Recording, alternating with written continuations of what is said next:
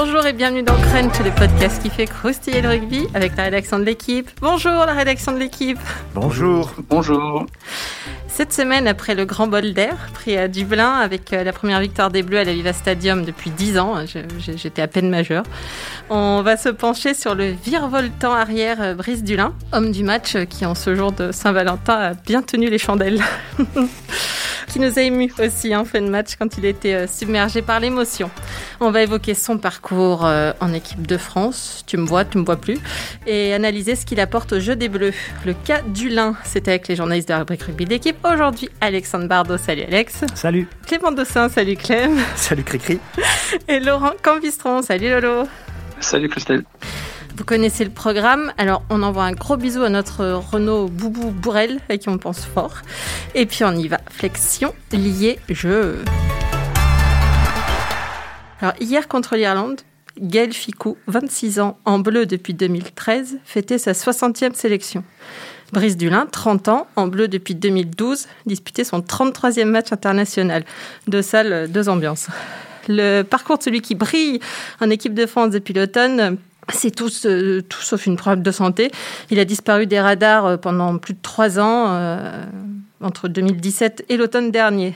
On va quand même replacer le monsieur dans son contexte. Brice Dulin est né à Agen, son joli accent le confirme. Il a commencé par la pelote basque, hein, dont il a été champion de France chez les jeunes, euh, puis s'est mis au rugby pour suivre son frère Renaud, aujourd'hui responsable de la formation BO. Il a joué à Agen, avec qui il a été champion de France de Pro D2, puis à Castres, où il a été champion de France, puis au Racing, où il a été champion de France. Il est depuis cet été à La Rochelle, où il n'est pas encore champion de France, mais du coup, on va peut-être mettre une petite pièce hein, sur La Rochelle. Il était de l'époque où les joueurs euh, préféraient passer une semaine sur une planche à clous plutôt qu'aller à Marcoussis. Il était du 62-13 hein, contre euh, les All Blacks en, 2015, dont il a dit euh, avoir mis des, mois à se remettre. Et puis Laurent, surtout, il a eu une, période très très compliquée hein, sur plusieurs plans en, 2018. Oui, oui, effectivement, 2018, c'est l'année, en fait, déjà fin 2017, puisque c'est l'année de la disparition de, de, son papa il a forcément euh, beaucoup euh, beaucoup marqué. 2018 ensuite c'est effectivement le mois de mars où un match contre Brive euh, au Racing où il où il prend un coup sur le sur le genou, plutôt il se, il se pète les croisés du, genou gauche. Il va s'en suivre effectivement de, de, longs, de longs mois de convalescence et il va avoir vraiment beaucoup de mal à, se remettre cette blessure. Euh, quasiment un an. Donc ça, ça, lui a fait, ça lui a fait évidemment louper la, la Coupe du Monde 2019 au Japon.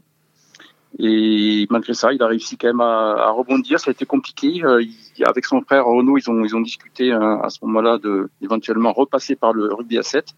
Ils ont joué tous les deux euh, dans, leur, dans leur jeunesse et ils, pensaient que ça pourrait être un, tremplin pour récupérer à, à terme la, la, grande équipe de France à 15. Ça s'est pas fait, mais il est quand même revenu dans, le coup, euh, sûrement grâce d'ailleurs à son transfert à La Rochelle. Ça lui a, lui impulsé une, envie évidemment de bien faire pour, euh, s'imposer déjà à La, Rochelle. C'est ce qu'il a réussi à faire et derrière. Euh, par différents biais, notamment la réglementation déjà au mois d'automne qui a limité le nombre de matchs par internationaux à, à 3. Euh, ça lui a permis de terminer le, les tests de, novembre. Il a joué, euh, il a joué la Coupe d'automne des Nations et il a été brillant les, les deux matchs qu'il a disputés, ce qui lui a permis évidemment de revenir euh, en grâce auprès du sélectionneur Fabien Galtier. Et puis voilà, il enchaîne. Il est, il est effectivement époustouflant depuis, qu'il est revenu en bleu. Oui, c'est un peu Mektoub, hein, Alex, le, son retour là, puisqu'il n'y a pas que ça, il y a une blessure. Ouais, et puis en fait, ce qui est assez surprenant, c'est que plus personne ne pensait à lui. Bon, la preuve que si, c'est que apparemment Laurent Labitte, dès mm. l'avant-tournoi 2020, lui avait dit écoute, on te suit. Mais Laurent Labitte, c'est particulier. Il connaissait Brice Dulin, il l'avait eu au Racing plusieurs années. Peut-être qu'il avait conscience de ses capacités, c'était une manière de l'encourager en se disant bon, à l'arrière, il n'y a pas grand monde, je vais essayer de relancer Brice Dulin, lui, le, le mettre un peu sur la bonne voie pour qu'il pense que l'équipe de France est encore jouable. Mais euh, je pense qu'en octobre, septembre, octobre dernier, euh, personne n'aurait misé euh, un, un, copec sur le fait que Brice Dulin reviendra en équipe de France et redeviendrait le titulaire, doublerait tout Boutier, Ramos. Il y, a un côté improbable. C'est ce qui rend le truc magnifique. Ce matin, Clem, il disait, je ne sais pas si c'est déjà arrivé qu'un qu'un joueur disparaisse aussi longtemps des radars pour revenir et redevenir titulaire. Euh, là, effectivement. Euh, bah, du coup, j'ai regardé, il y avait eu l'exemple Lionel Boxis, qui avait été absent de l'équipe de France 6 ans avant de revenir en 2018, mais il n'est revenu que pour 4 matchs. Il a fait deux matchs titulaires, deux matchs remplaçants, puis après, il a, il a redisparu euh, à tout jamais. Mm, mm. du tableau. Alors que là, a priori, ouais, je vois, là, quand même, si Boxis revient en équipe de France, quand même, je sais que ça fera le bonheur de la boucherie au Vali, mais, euh, mais j'y crois pas trop. Euh, alors que là, Dulin, bon, bah, il a joué effectivement déjà les quatre matchs et on peut penser qu'il y en a quelques autres qui se profilent pour lui. Quoi. oui, parce qu'on va juste rappeler qu'il est revenu parce qu'Anthony Boutier s'est blessé et que euh, ah j'ai perdu son prénom Ramos Thomas Ramos Thomas Ramos merci euh, lui a bénéficié de avait, dépassé le quota de trois enfin était au quota de trois matchs joués euh, lors de la tournée d'automne mm. Oui, et c'est comme ça qu'il revient. Et, quand il revient, je crois qu'il y a un autre arrière potentiel. Je crois que c'est Cordin au même moment dans la liste. Et puis on se disait, bon, bah, ils vont, du l'un, ils le font peut-être revenir pour un peu encadrer les jeunes. Il sera peut-être que remplaçant, ou il sera peut-être que dans le groupe. Et en fait, euh, il, il s'est vraiment euh, imposé. Et euh, comme sans doute comme il ne s'était jamais imposé en équipe de France. Il avait fait des, gros, des beaux matchs. Je me rappelle une fois contre les All Blacks au Stade de France, une année dans ses débuts, il avait fait un, joli match. Tout le monde pensait qu'il que là qu'on avait, trouvé un arrière pour l'équipe de France. Derrière, ça a été un peu plus compliqué, mais là, là, c'est une évidence en fait. C'est vraiment une, évidence que euh, est euh, hyper performant quoi. Il fait hier, il fait quand même un match brillant quoi. Dans un contexte particulier, dans un contexte donné, mais c'est un match brillant. Mais clairement, à l'automne dernier, euh, c'est vrai, Alex, que tu rappelles, quand il revient en équipe de France, je me souviens que quand il est annoncé titulaire, moi j'y vois juste l'apport d'expérience. C'est-à-dire qu'on est au moment où l'équipe de France, bah, c'est le c'est des, des, bébés, hein, donc il mm. euh, y, a, y a on, est, on tourne à, je sais plus, à 5, moyennes, à 5 sélections de moyenne. Lui, il apporte 30 sélections dans cette équipe-là. Mm. Et je me dis, le choix de Dulin à ce moment-là, effectivement, par rapport à Cordin, je sais même, je sais même pas si finalement Cordin se, se blesse pas à, ce moment-là, mais je me dis, bon, ce, n'est que ça, en fait. Et c'est. Euh, c'est bien gentil, il vient pour deux matchs et puis, et puis il repartira à La Rochelle. Et voilà, c'est sincèrement, je, je ne, lui, je ne lui imagine pas d'autre futur en équipe de France que celui-là à, à, ce moment-là. Et force est de constater que euh, la place, il est allé la chercher et que, et enfin, concrètement aujourd'hui, ben, il, va la garder et, et si le s'il ne se blesse pas, s'il ne, s'il ne, s'il n'y a pas de d'énormes contre-performances, il va la garder un bon moment, je pense. On va en parler peut-être après parce mm. qu'il apporte des choses à cette équipe de France qui nous manquent il, se dégage de lui une forme d'assurance d'abord, une forme de, plénitude, une aisance euh, voilà naturelle qui euh, qui font que c'est c'est enfin, c'est effectivement sans doute sa meilleure période sous le sous le maillot international. Tout ça dans un cadre qui est bien plus favorable aujourd'hui mm. qu'il ne l'a été par le passé.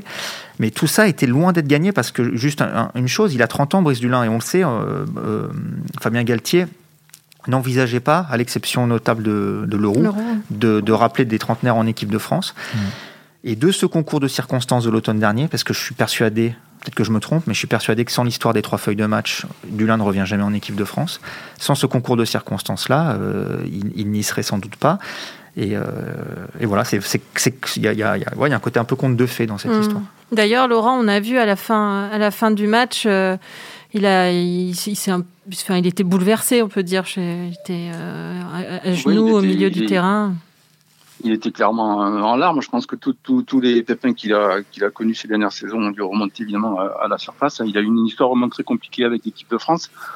On a parlé de ses blessures, des, des branlés qu'ils ont pris euh, à droite à gauche en tournée, euh, le 62-13 contre, contre les Blacks, évidemment en quart de finale, qu'il a eu vraiment beaucoup de mal à digérer. Il a fallu plusieurs mois pour, pour s'en remettre. Il l'a évoqué récemment dans, dans, nos colonnes. Euh, il y a, a d'autres choses. Il y a la, la, la fois où, euh, Philippe Saint-André l'a, mm. décalé sur une aile, alors qu'il il, a toujours, il avait toujours joué à l'arrière jusque-là.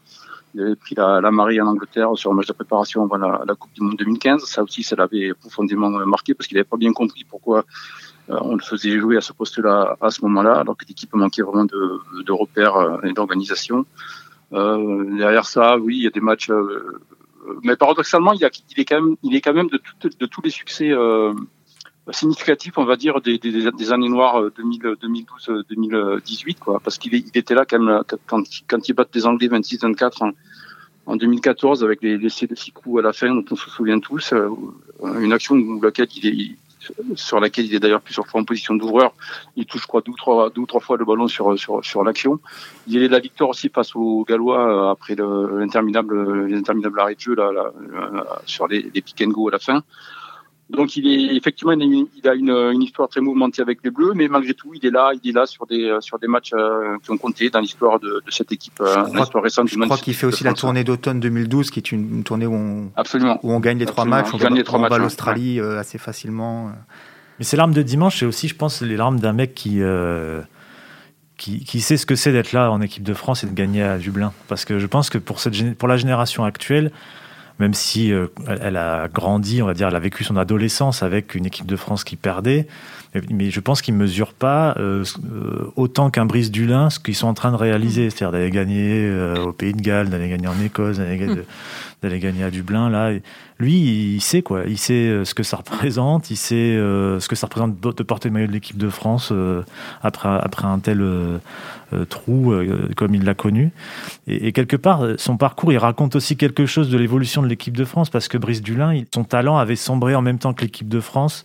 Euh, et je pense qu'il était en partie victime, comme beaucoup de joueurs de, de sa génération, d'un système qui s'effondrait, qui, qui, ne conduisait en tout cas pas à la performance.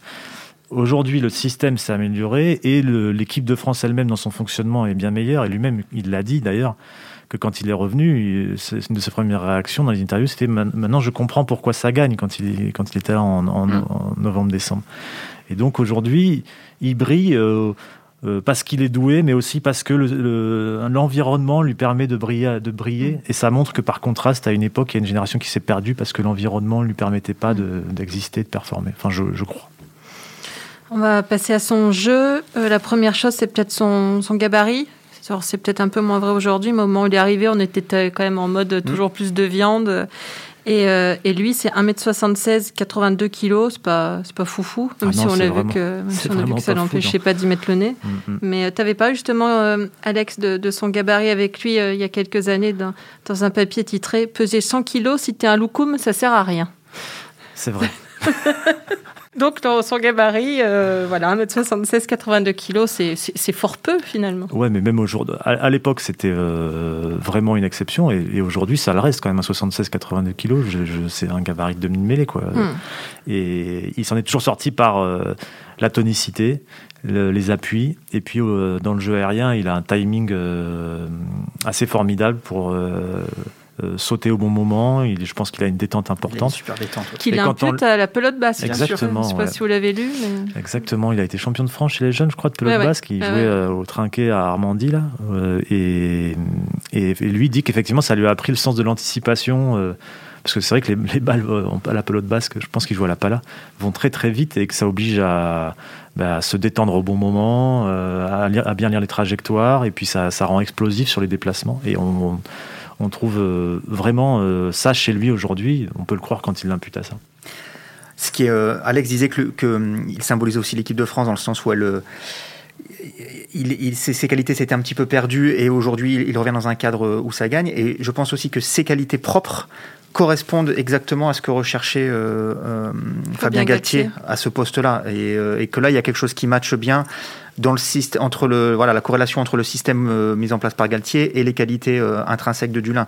Et euh, clairement, dans, dans, ce fameux jeu de dépossession où on rend beaucoup de ballons à l'adversaire, la, qualité de son jeu au pied à lui et de son pied gauche, ce qui manquait à, l'équipe de France, parce qu'on avait souvent Jalibert, Boutier ou Ntamak Boutier qui sont tous droitiers, même si et, et Ntamak et Boutier ont un, bon pied gauche aussi. Mais lui, il apporte un pied gauche donc c'est très très intéressant euh, pour euh, chercher d'autres angles. Et, euh, On l'a vu hier d'ailleurs, à un moment sur un coup de pied rasant, là, ils sont dans les Français sont dans leurs 30 mètres une situation toujours un peu merdique à jouer. Et Jalibert fait sauter une vers euh, Dulin, qui est le deuxième attaquant de la ligne. Et, et boum. Pied gauche décroisé. Et ça fait avancer de 40 mètres dans un moment de tension, un peu. Moment la France n'était pas très bien. Donc clairement, ils ont deux, ils ont deux, deux, solutions euh, du coup pour le, pour le jeu au pied euh, de, de, dégagement et d'occupation. aussi pour aller chercher les touches sur les pénalités. Donc mmh. il, il, prend quand même aussi ça beaucoup à son compte, Dulin. Il a de la longueur, il a beaucoup de précision. Et c'est marrant parce que c'est pas le brise du lin euh, auquel on pense instantanément. Euh, c'est le brise du lin de, des jeunes années, c'est un dévoreur d'espace, c'est un relanceur, c'est, euh, comme l'a dit Alex, quelqu'un qui a des, des, petits appuis courts qui lui permettent de battre beaucoup de défenseurs. Or, aujourd'hui, donc ces qualités-là, elles restent, elles sont utilisées de temps en temps, mmh. mais d'abord, c'est son jeu au pied, et son timing sous, le, sous les ballons aériens, effectivement, où là, c'est Jalibert qui disait en plaisantant, je crois qu'il n'a pas gagné un duel aérien. Bon, pas perdu. pas perdu, pardon, un duel aérien. Il en a peut-être perdu un ou deux, mais il en a gagné 95%. Et, euh, et dans le rugby euh, moderne, puisque c'est ça le rugby moderne, c'est euh, monumental. Et surtout, ça change beaucoup. De enfin, c'est un contraste avec les performances du triangle arrière précédent. Boutier n'était pas extrêmement à l'aise sous les ballons hauts, il y avait du déchet. Les ailiers, même si bon là, Dulin remplace pas tout le monde non plus, mais voilà, globalement, il y avait un un, manque, euh, il y avait un déficit sur les, sur les ballons hauts et il en règle une bonne partie. Aujourd'hui, c'est du sautoir dans la chronique qu'il fait après le match qui dit que heureusement que Dulin était là dans les moments parce que si lui avait craqué dans un dans les moments compliqués dans la première mi-temps notamment si lui avait craqué avait pas été solide sous les ballons hauts là c'était la marée euh, vraiment la grosse grosse marée D'ailleurs du Sautoir dit qu'il les a écœurés les Irlandais qu'ils ont un peu moins utilisé euh, ces ballons là en, deuxième mi-temps voilà. du coup double effet il rassure son équipe et il, quelque part il prive l'Irlande d'une solution mm. de sa solution préférée. Laurent tu, tu, tu opines? Ah, euh, oui, carrément. Je crois qu'un joueur de un joueur de sa taille aujourd'hui, euh, franchement, il n'y en a pas beaucoup qui attrapent autant de ballons aériens, à part peut-être Chassin Colby à, Toulouse, qui est sensiblement de la même de la même taille que lui. Sinon, euh, je le trouve très très propre dans ses relances aussi. Alors je sais bien qu'à une époque, il y a 3-4 ans, on lui reprochait de ne pas faire de passes, de garder beaucoup de ballons.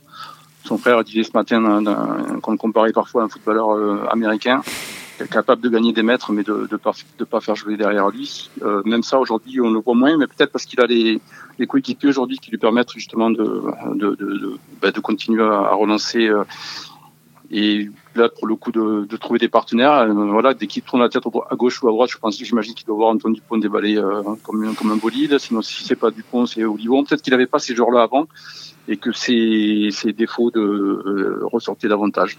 J'imagine que c'était un petit peu ça aussi aujourd'hui, quoi.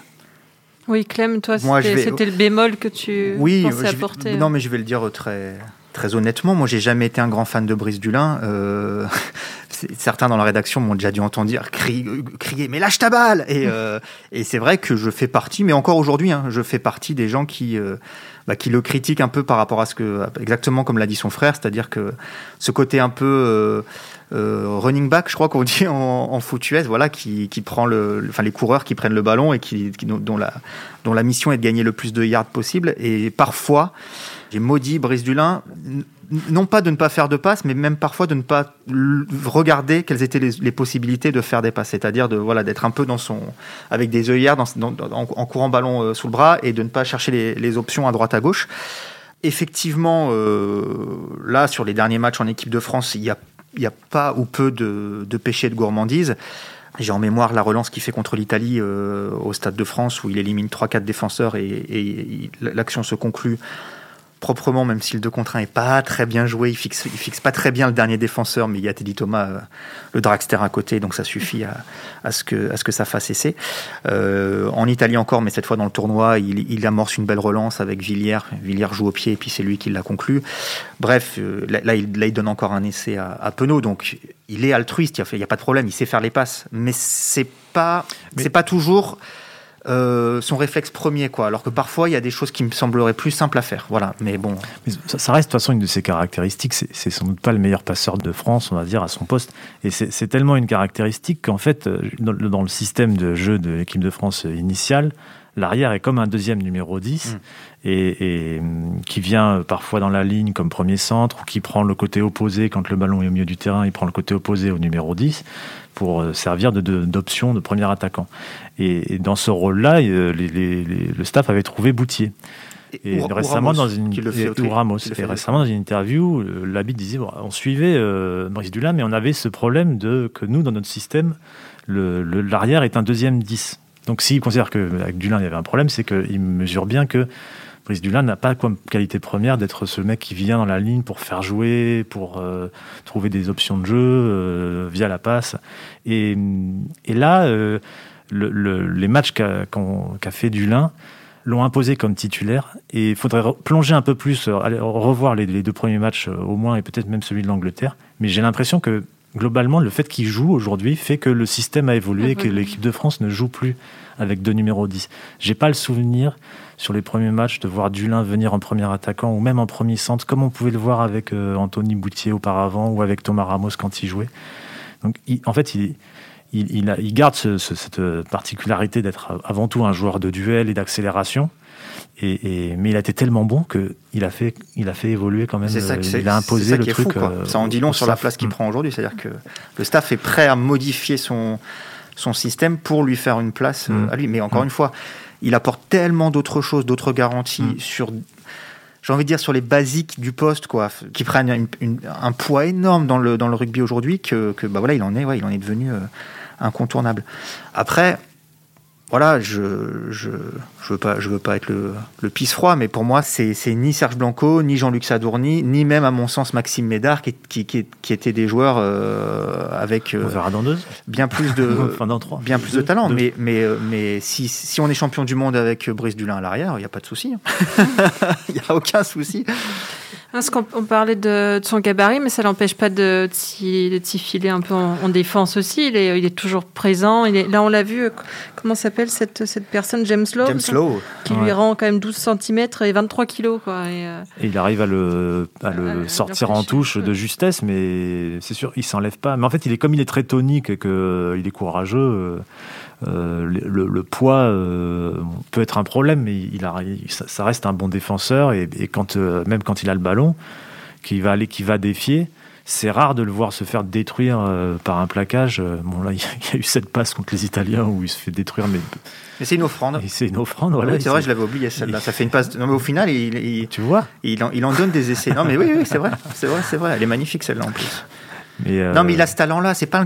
Encore une fois, je sais, je remets pas ça en cause. Je pense que c'est, un super joueur de rugby. Il y a pas de problème. Mais voilà, je, trouve que parfois il, a- eu ou il a encore euh, cette difficulté à s'informer en fait pendant euh, pendant le match pour voir ce qu'il a autour de lui. Peut-être parce que peut-être parce que très longtemps il a traversé les terrains et qu'il n'avait pas besoin de, beaucoup de d'aide de ses, partenaires et que voilà mais il, reste un super joueur de rugby aucun doute là-dessus j'ai quelques stats là pour montrer son, son bon début de, de tournoi là sur les euh, sur les deux premières journées il apparaît dans, euh, dans trois euh, top 10 individuels après, donc après deux journées. Au niveau des mètres gagnés, il est 9e, il a gagné 111 mètres ballon en main. Au niveau des défenseurs battus, donc en- encore une fois, on revient à, la- à sa qualité dans les duels, 7 défenseurs battus, il est 5e.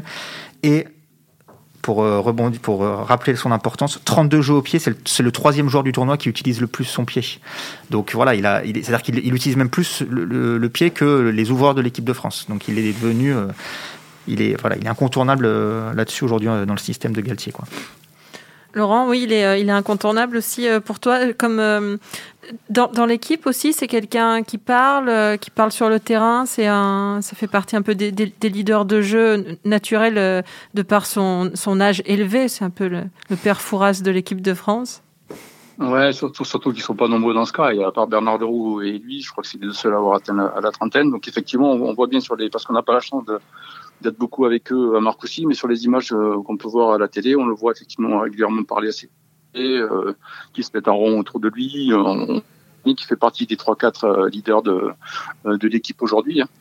Euh, pour euh, j'ai assisté à l'entraînement à haute intensité de, mercredi dernier là et pour euh, la fin de l'entraînement il est même passé euh, pour revenir à ce que tu disais Alex tout à l'heure, on l'a ils l'ont quand même testé en, en numéro 10 euh, pendant 5-10 minutes à la fin de, de l'entraînement, euh, comme quoi ils pensent quand même éventuellement qu'ils pourraient, euh, qu'ils pourraient dépanner à ce poste-là en fin de, en fin de match par- parfois. Quoi. Et Christelle, tu Ils parlais du, prêts à lui donner aussi des clés, des clés du calme de temps en temps. Quoi. Tu, tu parlais de son poids dans l'équipe. Il y a une phrase hier de Jalibert en conférence de presse après le match. Il disait, euh, il disait, euh, il vit son kiff ou quelque chose comme Mm. ça. Non, c'est toi, le- Lolo, qui l'a, qui, qui l'a fait cette interview.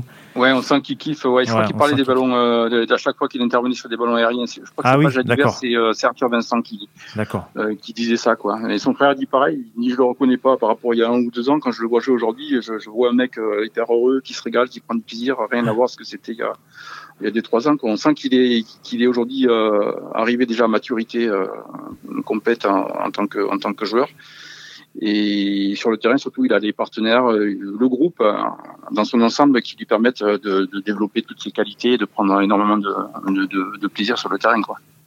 Mais, mais, ouais, je pense que dans cette équipe, il n'y a, pas un mec qui est, pas, qui est malheureux d'être en équipe de France. Exactement. Mais, mais le, lui, avec son parcours, euh, l'émotion qu'il a montré hier, tout ça, les, gens, les, j'imagine qu'à l'intérieur du groupe, les, les joueurs le voient. Mm. Et, et, forcément, euh, ça infuse, ça dit quelque chose. J'imagine que ça passe un message en interne, ça passe un message du euh, voilà, euh, ils n'avaient pas besoin de ça quelque part parce qu'ils étaient déjà tous très heureux d'être là. Et puis quand Anthony Boutier, qui était le titulaire auparavant, euh, qui lui venait de fédéral, disait son plaisir d'avoir ce parcours-là, j'imagine que ça, avait la même force. Mais, mais Dulin, c'est encore une autre histoire et je pense que ça amène à, au vécu de cette équipe et à, et, à son état d'esprit. Sa joie diffuse et sa confiance, elle diffuse aussi. Euh, et, la confiance qu'il dégage dans toutes ces situations qui sont quand même des situations... Euh, euh, stressantes quoi quand on est arrière et qu'on a des ballons mm. c'est vraiment des, parce qu'on sait qu'un ballon relâché ça peut faire occasion essai ou occasion d'essai que c'est voilà on est on est le dernier rempart donc c'est c'est vraiment ça. Je, pense que ça, ouais, ça, diffuse de la confiance à, toute l'équipe. Et euh, juste aujourd'hui, je, dis en plaisantant, voilà, si on est champion du monde avec euh, avec Brice Dulin, tant mieux. Euh, je ne sais pas si on sera champion du monde en 2023, mais clairement, si on se projette un petit peu, je pense qu'il a, il a quand même relégué la concurrence extrêmement loin.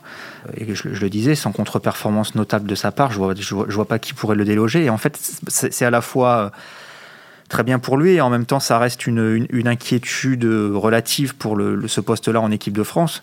Euh, Alex, tu le disais, tu disais Boutier. Bon, Boutier, c'est. Euh, il est dans le creux.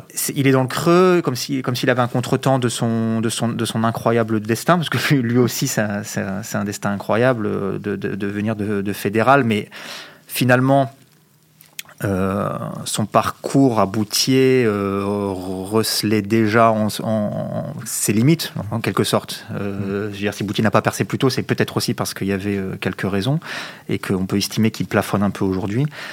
Il y a Ramos derrière qui, je pense, a peut-être un petit peu plus de, de talent intrinsèque que euh, quand je dis quand je parle de talent, je parle de talent de joueur de rugby globalement, mais euh, mais qui est sans doute beaucoup moins euh, qui a des fragilités beaucoup moins sûr effectivement que que Dulin. Et derrière, c'est quand même un petit peu le, mm. le désert de Gobi quoi. Et contrairement à d'autres postes où, où les où les moins où certains moins de 20 ont émergé, Là, il n'y en a pas trop. Euh, celui de la génération moins de 20, c'est Clément Laporte à Lyon, mais il, je sais, il, a, il a eu des problèmes, il a eu des problèmes physiques, il, ne franchit pas le cap. Donc on voit pas ce, on voit pas le gamin aujourd'hui venir. Peut-être que peut-être que dans que c'est dans un an ou un an et demi qu'il arrivera, mais on voit pas venir le gamin qui va déloger euh, Brice Dulin. Euh, il y a un scénario, mais je sais pas si c'est de la science-fiction. À un moment, ça n'en était pas, mais aujourd'hui, je sais pas où on en est. Mais, mais ça vaut le coup de le signaler. Il y a un an, avoir un peu plus, l'équipe de France, le staff d'équipe de France, Galtier en tête, se, pensait à Mathieu Jalibert comme arrière. Et parce que euh, Ntamak, gros talent, Jalibert, gros talent, c'est bête de se priver euh, des deux, d'un des deux. Euh, donc Jalibert a des qualités pour jouer arrière, tentons, de, le jouer de le mettre à l'arrière. Ça a été évoqué avec Jalibert en direct. Jalibert n'a pas euh, exprimé de désir de jouer à l'arrière, même plutôt l'inverse. Et, du coup, cette option a été euh, écartée. Mais aujourd'hui, il y a Ntamak qui est absent, il y a Jalibert qui est bon en son absence. Quand Ntamak va revenir, qu'est-ce qui va se passer quoi? Est-ce qu'à un moment, le staff d'équipe de France va se dire quand même, c'est c'est bête de se passer des deux, euh, de se passer d'un des deux. Et sachant qu'il y a, toujours cette idée de système avec, euh, euh, quasiment deux 10 dans l'équipe, le 10 et l'arrière, que globalement le 10 et l'arrière défendent de la même manière dans cette équipe de France, tous les deux en troisième rideau, peut-être qu'à un moment, mais je ne sais pas si. Voilà, ça va dépendre aussi des, des performances de Dulin, mais s'il s'inscrit vraiment dans la durée, mais peut-être qu'à un moment, cette option reviendra sur la table et, pourra faire pencher la balance en faveur, d'un, par exemple, d'un Dulin, d'un Jalibert à l'arrière. Mais il va pouvoir aller attraper autant de ballons dans les euh, airs, lui Ça, c'est une, vraie question. Une vraie question. moi, je crois que c'est le gros, le gros avantage de. C'est le gros avantage de Brice concurrence, c'est son efficacité, c'est son efficacité sous les chandelles, parce que le, jeu de aujourd'hui, c'est une arme, les coups de pied aériens, c'est une arme essentielle dans mm. la, plupart des équipes euh, européennes et mm. même mm. euh, du Sud. Hein. Donc avoir un mec comme ça, c'est hyper précieux. Hein. Après, son seul désavantage, peut-être, c'est qu'il aura 32 ou 33 ans en 2023. Ouais, mais s'il garde en cette France, au niveau moment de de la forme, Coupe du Monde. quoi. Ouais, faut qu'il garde ce, si, voilà, s'il continue à, C'est à, ça. à péter le feu comme ça, il n'y a, il y a pas de raison. Après, pour rebondir sur ce que dit Alex, euh, on peut aussi, si, si on prend le, le- le problème par l'autre bout de la lorgnette, on peut aussi euh, voir le fait qu'un Jalibert sur le banc, par exemple, couvrant l'ouverture et l'arrière, Mm. voilà, c'est est une solution euh, idéale pour comme euh, Boutier l'a été comme- dimanche. Voilà. Euh, et puisque- pour, pour parler, on s'éloigne un peu du sujet du lin, mais si on, si on veut aussi avoir euh, et Ntamak et Jalibert ensemble sur le terrain, il y a une autre option qui est de les faire jouer, euh, de faire jouer Jalibert à l'ouverture et Ntamak premier centre avec un un Fikou ou un Vakatawa. Bon, bref, c'est un peu de la, c'est un un. peu de la, c'est un peu de la science-fiction, mais, euh, mais les, les options, les options, elles existent euh, différemment, quoi aussi. Ou alors on peut garder les joueurs à leur poste aussi.